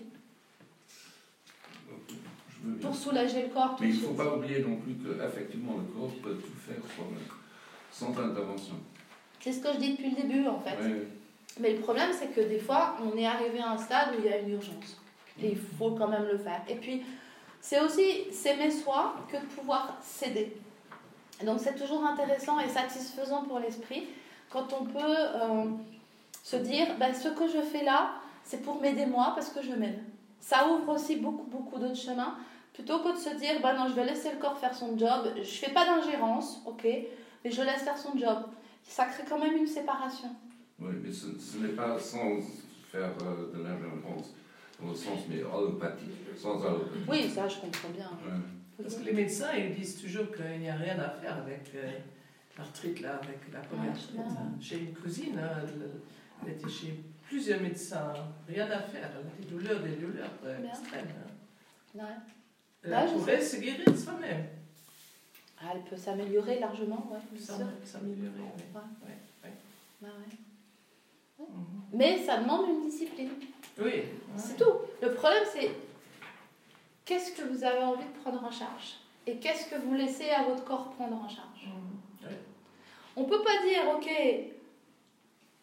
je m'en occupe pas, je veux pas savoir, j'ai pas envie de faire l'effort et je râle d'avoir mal. Il y a un moment donné où, voilà, on, doit se prendre en main. Oui, parce qu'elle elle croit que la médecine va, va tout faire, elle mm. prend du morphium et tout ça, mais euh, ça, ça ne tient. Non. non, ça augmente en plus la dysbiose. Mais moi, je peux juste apporter un nouveau point de vue. Mm. Après, la personne, elle capte ou pas. Oui, c'est ça, ouais. Parce que Moi, on, je, voilà. parle de beaucoup, de beaucoup, elle dit ah, c'est. C'est une prise de conscience, quelque part. Oui, oui, je dirais, oui, oui. Et ça, c'est difficile, hein. Oui, oui. Euh... Et, et, si vous êtes là et que vous avez accepté de passer un samedi matin entier à m'écouter, etc., c'est que vous avez vraiment envie de comprendre, que ça ait du sens. Et je sais que derrière, vous allez sûrement mettre en place des choses pour vous aider un peu plus. Mhm. Voilà, parce que sinon vous n'auriez pas fait l'effort. Et c'est ce que je dis aussi euh, à mes patients, c'est qu'il y a un moment donné où euh, c'est bien gentil de venir me voir, de me voir, de me voir, de me voir, mais de toute façon, je n'ai pas un planning non plus, euh, je ne vais pas bosser 24 heures sur 24. Mhm. Et il y a un moment donné où il faut sortir de, de l'aspect passif. moi, je suis là pour juste donner une impulsion, pour donner un sens, pour essayer de dire, voilà, Bon, là, c'était vraiment, vous étiez un peu en train de suffoquer. On va faire. Mais si derrière, vous ne faites pas attention à votre dysbiose, donc à votre alimentation, si derrière, vous ne vous étirez pas, si derrière, vous restez sur des pensées où euh, vous êtes nul, vous vous en sortirez jamais, ça ne marchera pas, la vie est méchante, etc., je ne pourrais pas vous aider. Hein. Mmh, moi, je peux juste éventuellement, pour vous aider, essayer de l'appliquer pour moi dans ma vie, pour vous montrer que même à 50 ans, on peut être en pleine forme, avoir de l'énergie, avoir, etc. Vous donnez envie de suivre l'exemple, c'est tout ce que je peux faire. Voilà. Et pour votre amie, c'est. Voilà. Si elle n'a pas de déclic, euh, mmh, elle peut passer sa vie à côté de sa vie. Difficile, hein. voilà. J'ai une question peut-être rien à voir avec tout ça. Ça a aussi un impact sur la ménopause, tout ça Dans quel sens Je sais pas, parce que souvent on arrive à la ménopause, on n'est pas bien, on a mal partout, les chaleurs, les donc si on fait quand même attention à son corps, comme ça va changer beaucoup de choses. Donc souvent les effets. Ok. Alors la dysbiose, en fait, il y a un premier stade. Hein, c'est une maladie évolutive. La phase 1, on ne s'en rend pas compte. Mais en fait, on a. Alors, que je vous explique. Le côlon droit, c'est celui qui monte. Côlon transverse, côlon descendant. Ok? Donc, quand je dis colon descendant gauche, c'est celui qui descend. D'accord? Hein C'est le colon, donc c'est le gros intestin. C'est la fin. Là, en fait, on va avoir une élévation de vitamine B9, du taux de vitamine B9. Pourquoi? Parce qu'il y a des bactéries de putréfaction. Hein, le pH est tel dans cette partie-là du côlon que se passe des putréfactions. Ça pourrit. Ça. Et ça, c'est normal. Hein.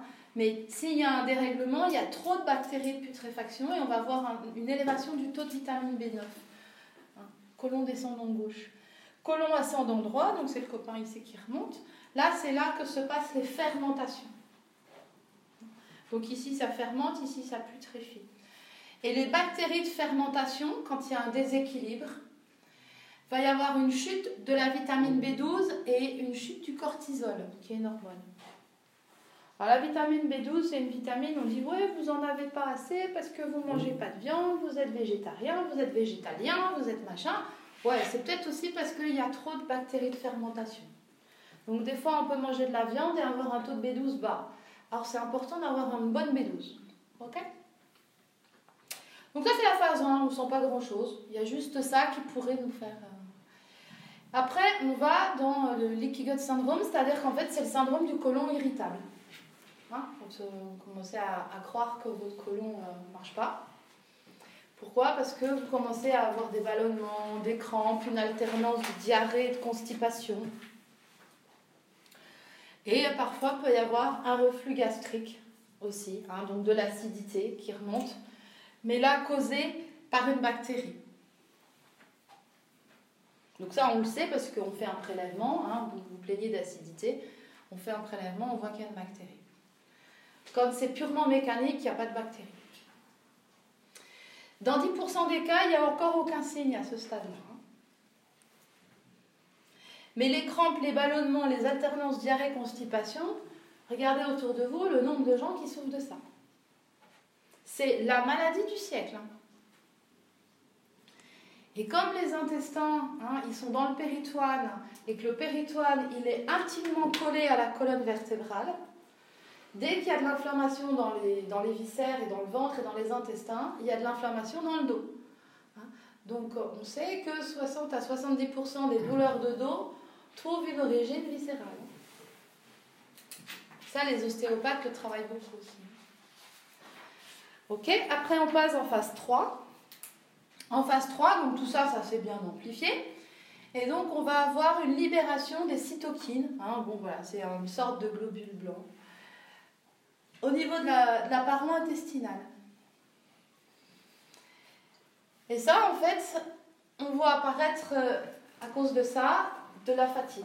Les gens qui sont vraiment fatigués, qui se réveillent le matin, ils ont bien dormi, ils ont dormi 8 heures, mais ils sont encore fatigués le matin, il y a de la fatigue. Et alors, il y a aussi, euh, il y a plus qu'une fatigue. Il peut y avoir carrément plus envie d'en foutre une. Quoi. C'est vraiment, on peut y avoir euh, au niveau psychologique un début de dépression qui, qui pourrait être étiqueté comme un début de dépression. Mhm. Mais en fait, c'est pas de la dépression, c'est vraiment, on est, on est plombé. Hein. Il peut y avoir des prises de poids, c'est-à-dire qu'on fait attention à son alimentation, etc. Mais malgré tout, on, on sent qu'on prend du poids et que c'est, on a une fragilité à ça. On peut voir apparaître des problèmes cutanés, des, pertes de cheveux. Hein, des gens qui disent ouais, je perds plus mes cheveux, etc. Euh, ah, ça, je l'ai dit, maladie, dépression. Ah, ça, c'est une histoire de résistance des récepteurs cérébraux aux cytokines. voilà. Il peut y avoir des douleurs diffuses qui commencent à apparaître. Un coup, j'ai un peu mal dans la fesse, un coup, j'ai un peu mal dans le dos, un coup, j'ai un peu mal dans le genou, un coup, j'ai un peu mal là. Et alors, on va commencer à voir apparaître des blocages des différents récepteurs cellulaires. C'est-à-dire que votre cellule, hein, la, peau de la cellule, la cellule, elle a une paroi. Et sur la paroi, il y a des récepteurs aux différentes hormones. Et ces récepteurs peuvent être euh, complètement chantés par les cytokines. Ce qui veut dire qu'en fait, l'insuline, les oestrogènes, la testostérone, hein, on parlait des oestrogènes par exemple au moment de la phase de ménopause, il y a un dérèglement hormonal qui se met en place. Mais si les cellules du corps ont leurs récepteurs qui sont déjà un peu bouchés, eh ben, la ménopause ne va pas se passer dans de meilleures conditions. Et en plus, on va avoir un sentiment de mal-être, une dépression, des problèmes de poids. Donc c'est pour ça que j'attendais un peu pour répondre. Souvent, hein, la ménopause arrive à un âge où on a déjà accumulé des problèmes digestifs, donc on arrive sur des phases 3 ou des phases 4 au niveau d'une dysbiose. Ça va avoir cette fragilité au niveau des parois cellulaires des récepteurs. Et en fait, le stade 3 de la dysbiose peut correspondre aux, euh, symptômes, de la ménopause et de la préménopause. On met sur le dos de la ménopause énormément de problèmes, qui sont pas des problèmes de ménopause au passage. D'accord? Hein, Donc, euh, moi, avant de commencer à me poser la question de savoir si c'est des syndromes de ménopause, je préfère me demander si c'est pas une phase 3 de dysbiose. Et je suis impressionnée de voir le nombre de personnes qui... Euh, moi, je vois des gens qui viennent me voir parce qu'ils souffrent. Donc, en fait, j'ai un œil sur une population souffrante. Hein, les gens qui sont en pleine forme, etc. Les jeunes ne viennent pas me voir. Donc, euh, qu'est-ce qui se passe? Je m'aperçois que la plupart des gens qui viennent me voir ont des problèmes de dysbiose. À tel point que j'ai l'impression de me répéter. Des fois, je suis obligée de prendre un peu du recul et de me dire, mais attends, c'est toi qui deviens euh, complètement obsédé ou euh, non, non, non, quand je retourne dans ma vie privée et que je regarde autour de moi, il n'y a pas ce facteur-là. Donc il y a vraiment une association entre dysbiose et douleur et inconfort corporel. Alors en fait, la phase 1, 2, 3 entraîne l'ouverture des, des gaps, c'est-à-dire l'ouverture entre les cellules en fait. Hein. la perméabilité. Hein. Donc en fait, au fur et à mesure, on arrive à l'hyperméabilité. Fin de phase 3, on a une belle, hyper, euh, une belle perméabilité. Voilà. Donc en fait, c'est ce que je vous disais, il y a certaines substances qui sont très mal absorbées et il y a d'autres substances qui sont absorbées alors qu'elles ne devraient pas l'être. Voilà le principe de la dysbiose. Alors en phase 4, là, on a en fait l'apparition des phénomènes d'hyperallergie. Là, c'est vraiment la fonction euh, immunitaire qui est totalement débordée. Hein, tellement c'est passé alors que ça ne devrait pas passer. Hein, donc, euh, on a des gens qui commencent à faire des allergies. Euh, ils sont allergiques au pollen alors qu'ils n'ont jamais été de leur vie. Ils ont 60 ans. Ils deviennent allergiques à certains aliments, ils deviennent allergiques comme ça. Mais en fait, c'est pas, ça ne leur pas tombé dessus comme ça. C'est une évolution de dysbiose. Et alors, on va avoir donc l'apparition très fréquente de maladies auto-immunes, hein, donc thyroïdite, polyarthrite, sclérose en plaques, lupus, vitiligo, diabète de type 1, etc., etc. Juste pour info, la molécule du gluten, la gliadine en fait, quand elle traverse ici la paroi, parce que là elle peut traverser la paroi, elle ressemble comme deux gouttes d'eau euh, à décomposer la thyroïde.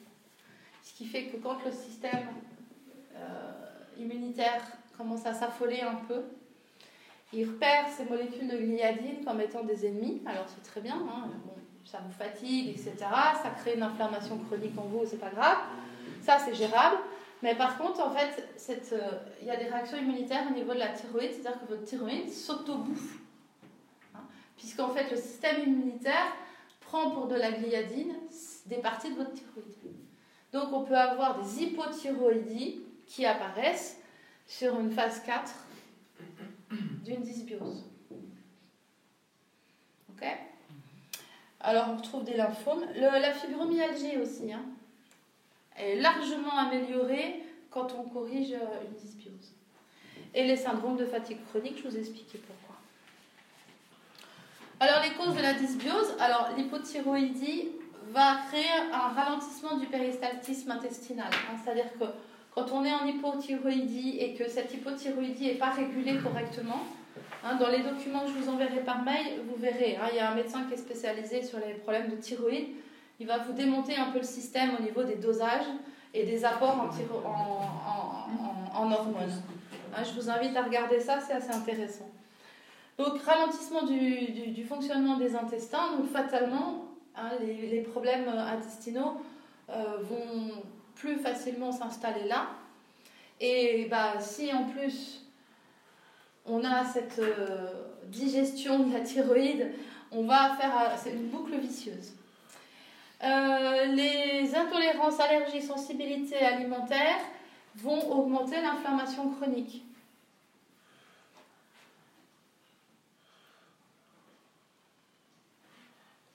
Entre autres le gluten. Alors, souvent on me dit oui, mais euh, il y a beaucoup de gens qui ont arrêté le gluten et le lactose, c'est une mode. Alors, ce que je réponds déjà en premier, c'est que euh, pour dire ça, il ne faut pas vraiment connaître le sujet, parce qu'il n'y a rien de plus difficile que de s'alimenter sans gluten et sans lactose. Donc, si c'était juste une mode, je pense que ça ne durerait pas depuis si longtemps. Les gens qui ont arrêté le gluten je pense que, ben, je viens de dire que le gluten dans les plantes et donc pour le pain, il était moins, mais avec les nouvelles sortes.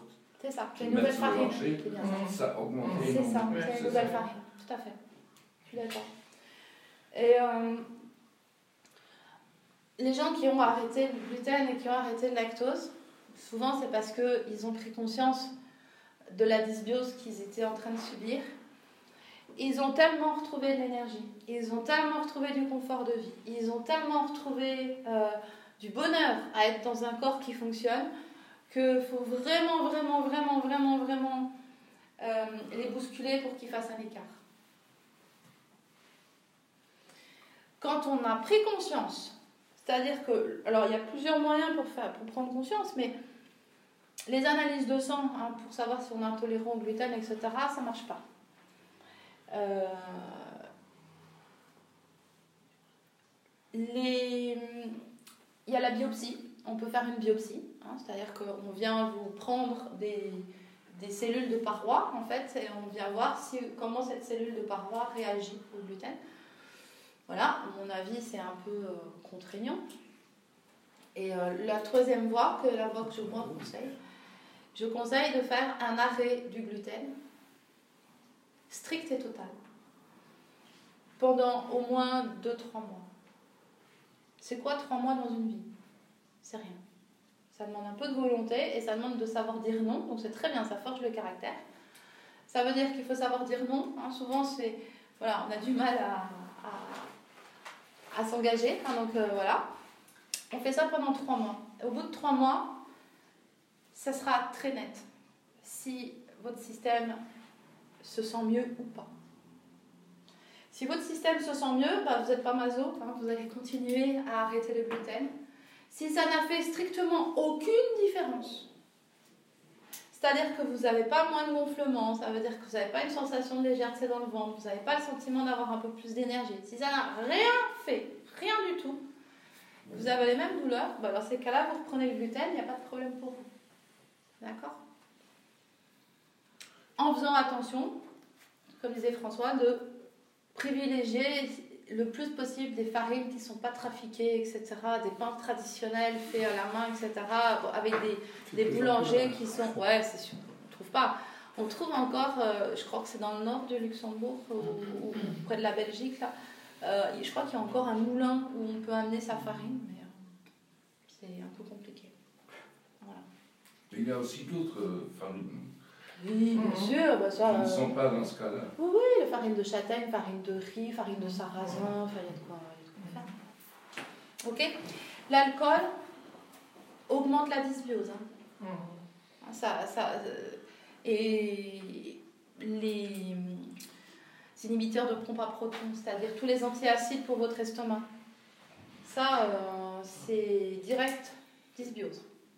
Mais j'ai pas compris. Les antiacides qu'on vous donne. Euh, vous savez, euh, les, quand vous avez de l'acidité dans l'estomac. C'est des vanilles, c'est tout bête. Comment Les vanilles. Euh, ça, ça ne coupe pas le, ah la production d'acide. C'est pas un inhibiteur. C'est vraiment les inhibiteurs de la pompe à protons, hein, les IPP. Euh, donc, euh, oméprazole, etc. Ah, je, je connais pas. En Luxembourg, je ne sais pas ce qu'il y a comme produit euh, qui porte ce nom-là. Moi, j'ai rien besoin. Le natron, hmm? le natron compréhensible pour ceux qui ont des remontées. C'est ça. Ouais. Ça, c'est un générateur de dysbiose. Alors, les antibiotiques, hein, quand euh, ça perturbe énormément. Hein. Hmm. Et alors, euh, les édulcorants. C'était bien compris.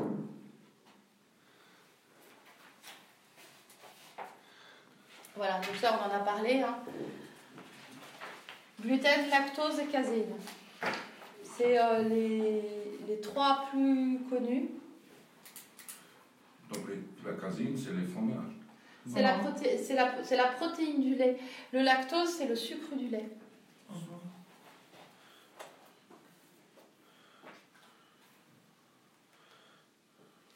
Voilà, vous voyez, c'est ce que je mets. 100% de la population a une sensibilité au gluten à cause des farines modernes. Moi, je l'ai totalement sorti de mon alimentation, c'est pour ça que je vous propose des, biscuits sans gluten. Euh, ça va faire plus de deux ans maintenant, ça a radicalement changé ma vie. Il n'y a pas photo. Et si je pars une semaine en vacances euh, avec mon gamin, puis que je vais un peu trop au resto, que je fais pas gaffe, etc., je lâche, voilà, j'ai 15 jours avec des douleurs derrière. Et un inconfort.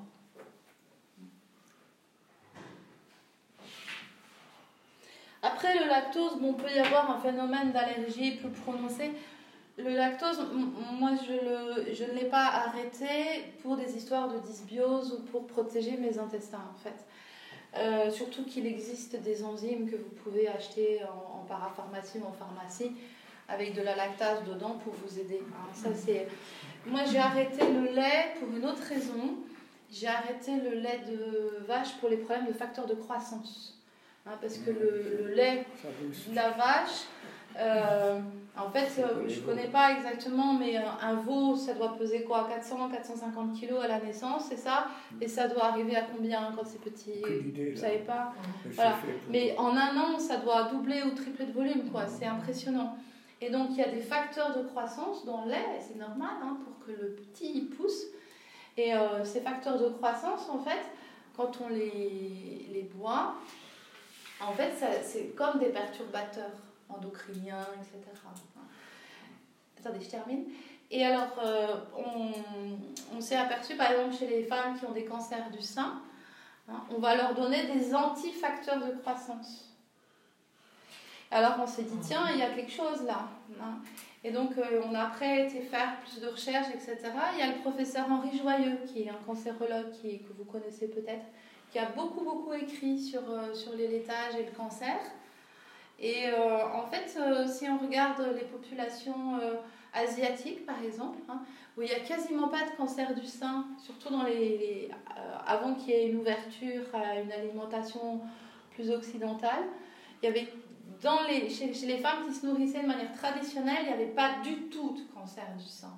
Et en fait, le lait ne fait absolument pas partie de leur alimentation. Et euh, là, on commence, hein, il y a eu pas mal d'émissions sur le beurre. Le beurre est devenu euh, la, grosse mascotte maintenant. Tout le monde au Japon, partout, tout le monde s'arrache le beurre. Euh, et on commence à voir des, des, phénomènes justement avec ce cette modification de l'alimentation on commence à avoir une augmentation des cancers du sein dans ces populations.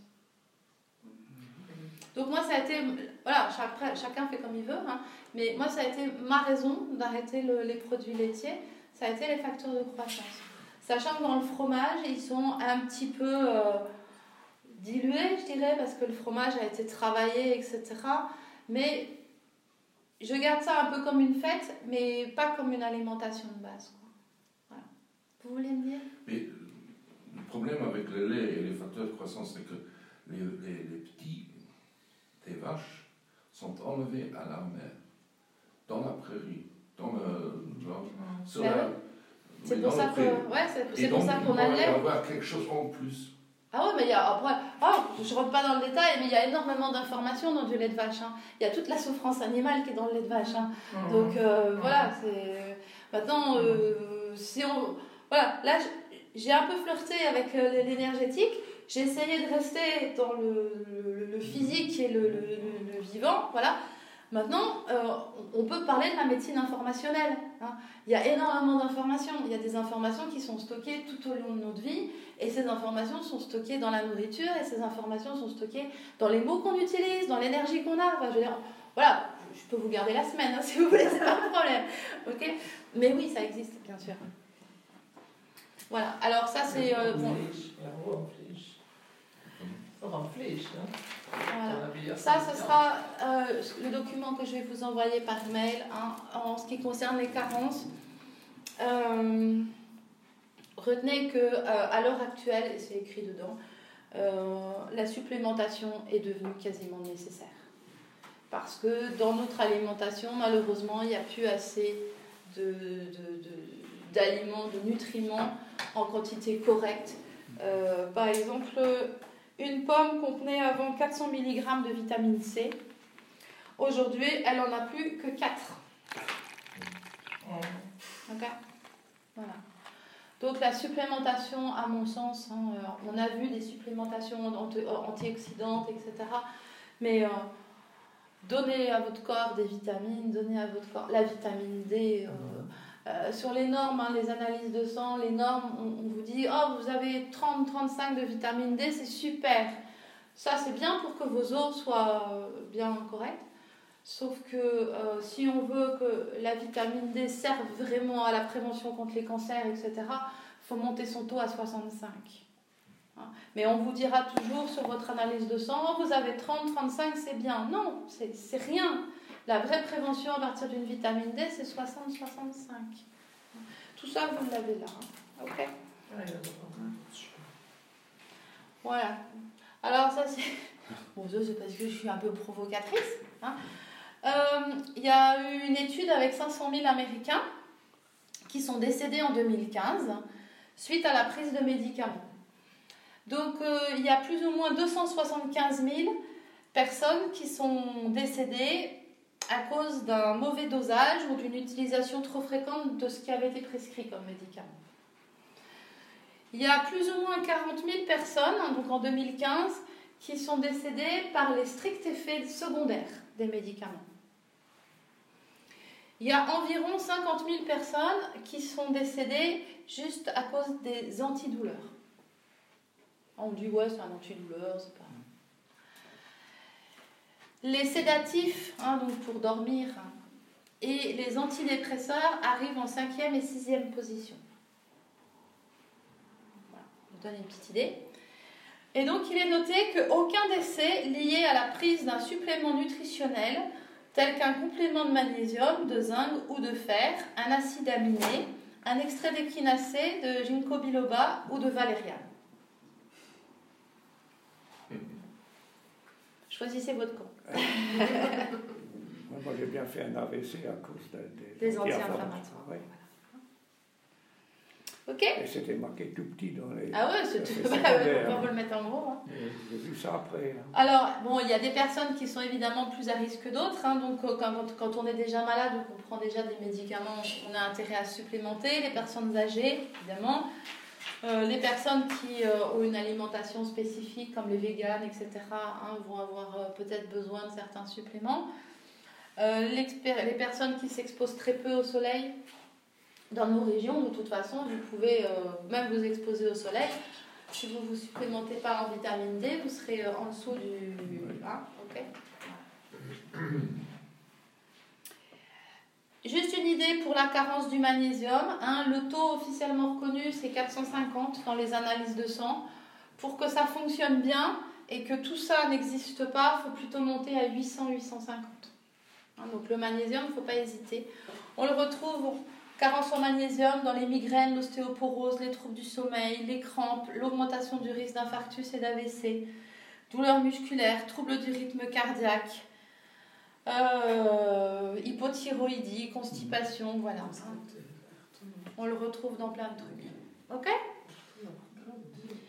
La carence en neuromédiateurs. Ça, j'aimerais juste que vous puissiez euh, comprendre que euh, en fonction des, aliments qu'on va donner à son corps, on va avoir des réactions qui sont des réactions aussi psychologiques. Alors, l'exemple le plus. Bon, j'ai mis dossier annexe, hein, tout est dedans. Mais je veux quand même noter. Hein, on va rester sur les protéines du matin. Si vous voulez aider votre corps de façon concrète, commencez par manger des protéines le matin. Pourquoi? Parce que la protéine du matin, hein, elle va se dégrader dans votre estomac en tryptophane. C'est un acide aminé. Le tryptophane, au cours de la journée, il va être pris en charge par l'albumine. Et l'albumine va acheminer le tryptophane au cerveau. Et le temps qu'il fasse ça, vous allez manger votre petit-déj le matin et le, le, tryptophane va arriver au cerveau vers 17h, 16h, 17h. Justement, le moment où bien souvent on a un coup de pompe, on a envie de manger du sucre, on commence à regarder l'heure, on est pesé, on est plombé. Beaucoup de gens ont des petites crises de dépression passagère à cette heure-là alors bah, elles ont tendance à aller grignoter euh, des trucs, à aller picorer, euh, voilà, ou... Hein, bon. Pour éviter ça, en fait, on prend les protéines le matin, comme ça, à 17h, l'albumine libère le tryptophane dans notre cerveau, ce qui nous permet d'éviter cette, cette espèce de dépression, cette espèce d'appel au sucre. Ça nous permet de garder la patate hein, jusqu'à et alors, si on, hein, le, corps a un rythme de fonctionnement, et euh, j'en parle pas aujourd'hui, hein, j'ai fini, on va pas, sinon je vous tiens encore trop, mais on sait que l'activité physique est idéale pour le corps euh, à partir de entre 17h, 17h30, 18h, 18h30, ou alors tôt le matin, mais pour autre chose. D'accord? Mais l'activité. 5 h 7 Ouais, c'est ça, voilà. Hein et donc, en fait, on a le tryptophane qui arrive, hein, qui fait qu'on se sent bien au niveau de notre cerveau, on n'a pas envie de grignoter. Et en plus, si on fait un petit peu d'activité physique à ce moment-là, on n'a pas forcément besoin d'aller dans une salle de sport, mais faire un peu d'activité physique à ce moment-là, on remonte le taux de sérotonine, on remonte un peu tout ça. Et donc, ça permet vraiment de, se sentir bien et d'éviter ces, ces phénomènes dépressifs. et ces problèmes de boulimie et de tendance à, à avoir le mental qui commence.